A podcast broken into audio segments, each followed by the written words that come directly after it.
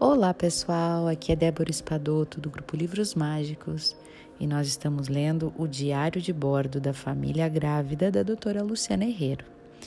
E hoje nós vamos seguir na nossa leitura aqui é, no terceiro trimestre de gestação. Hoje a gente vai ler sobre a pergunta: já é hora? Não se assuste com as contrações de Braxton Hicks descritas em 1872 pelo ginecologista inglês John Braxton Hicks. Essas contrações, também chamadas de contrações de treinamento, são normais e esperadas nas gestantes a partir da segunda semana de gestação. Aqui eu acho que é para ser vigésima, gente, mas o 20 não tá bem claro, tá? Então por isso que eu li segunda, mas eu acredito que, que seja vigésima. Elas são intermitentes e funcionam como um exercício de preparação para os músculos uterinos, que serão exigidos no trabalho de parto. Em algumas mulheres, essas contrações chegam a ser tão leves que passam desapercebidas, despercebidas. E em outras, elas são muito desconfortáveis e até dolorosas. Algumas dicas para aliviar o desconforto são: respirar fundo, realizar massagens na barriga, mudar de posição, tomar um banho morno, ok?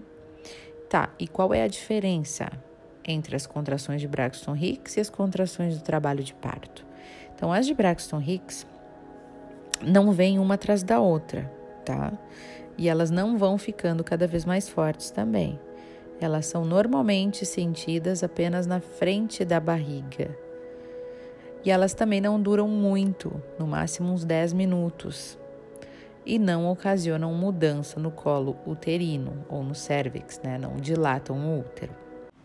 E as contrações de parto, por sua vez, são um pouquinho diferentes, ó, gente. Então, essas contrações do parto, elas vêm uma após a outra, ficam cada vez mais fortes, são sentidas em toda a barriga, duram mais tempo, são mais de 10 minutos de contrações e alteram o colo uterino que fica cada vez mais aberto e mais fino, né? Causam dilatação.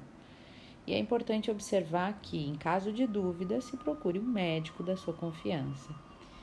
Gente, é, agora eu vou contar para vocês com mais detalhes, né? Que quando isso me aconteceu muito, eu tive muitas e quando eu tive, quando eu cheguei na trigésima, entre a trigésima e a trigésima primeira semana de, contra, é, de gestação, é, era uma sexta-feira à noite, eu terminei uma série de exercícios que eu continuava fazendo os meus funcionais de forma mais tranquila, mas ainda fazia caminhadas e tal.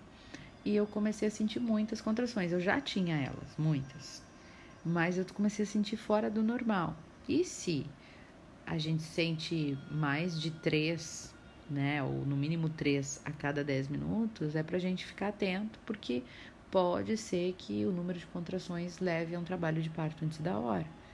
E eu tinha uma atrás da outra, uma atrás da outra. E eu achei por bem no sábado de manhã, então, que continuou do mesmo jeito, eu ir pro hospital. Fui pro hospital, realmente eles me examinaram e eu tava assim tendo uma contração atrás da outra naquele naquele exame de cardiotoco que fizeram, né, para controlar as contrações, ver as contrações, eu tava tendo muitas mesmo. E aí é, me deram uma injeção intrauterina, intrauterina não, intramuscular, e me deram alguma medicação para eu tomar em casa e repouso. Não passou.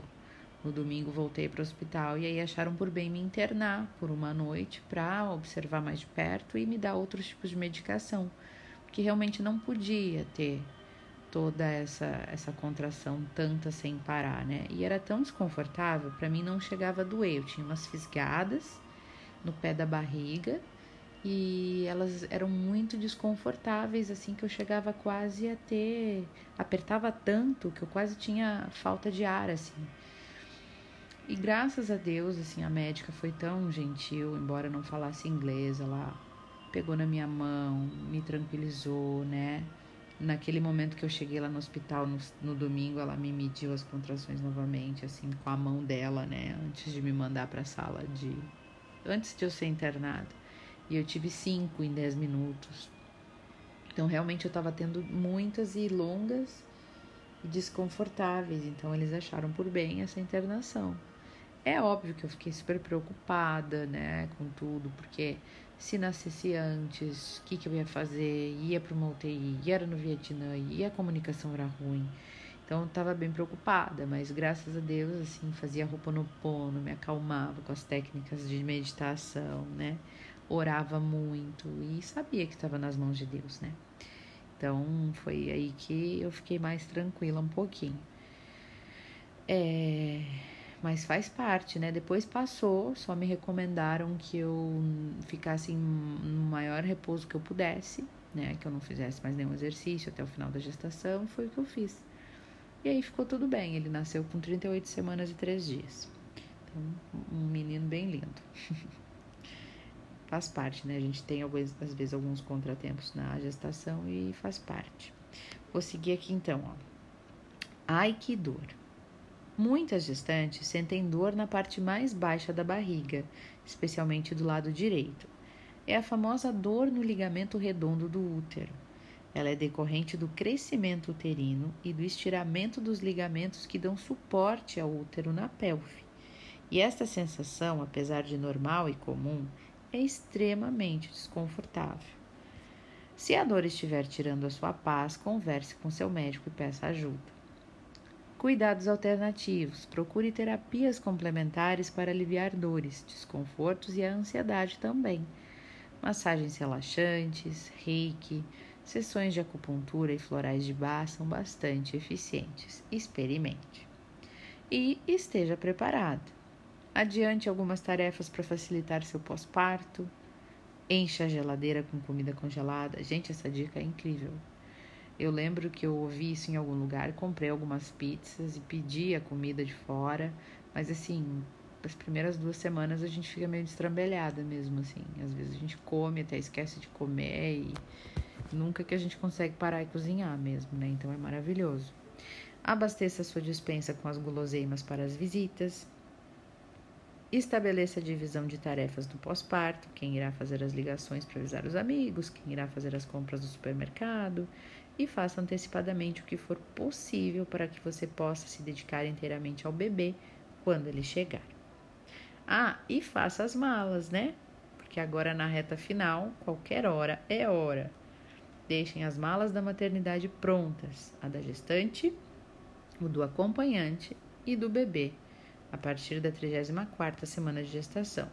E não se esqueçam de levar o cartão do pré-natal na bagagem. A equipe médica precisará das informações escritas nele para atender você e o seu bebê. E aí, né, gente, também o plano de parto. Eu fiz o meu aqui com a equipe médica e eu sabia que aqui no Vietnã não é que nem no Brasil, por exemplo, o teu médico te acompanhou no pré-natal todo e ele vai ser a mesma pessoa que faz o parto. Aqui não, é quem tiver lá no dia do plantão. Por sorte, a minha médica estava no plantão naquele dia, então ela fez o meu parto mas não é sempre assim. Então, levar junto o plano de parto é importante, né? E pelo menos aqui era, né? E para mim, eu fiz as minhas malas todas logo depois de ter essas contrações, né? Lá na 31 primeira é, semana, porque eu pensei, vai que agora aconteça qualquer dia, né? Eu fiquei até o fim da gestação achando que qualquer dia seria. E aí fiz já tudo ali mais cedo, né? Porque eu fui pro hospital nessa primeira vez sem nada pronto. Se tivesse nascido, não tinha nada. Mas faz parte, né? Cada um com a sua história e é tudo muito lindo.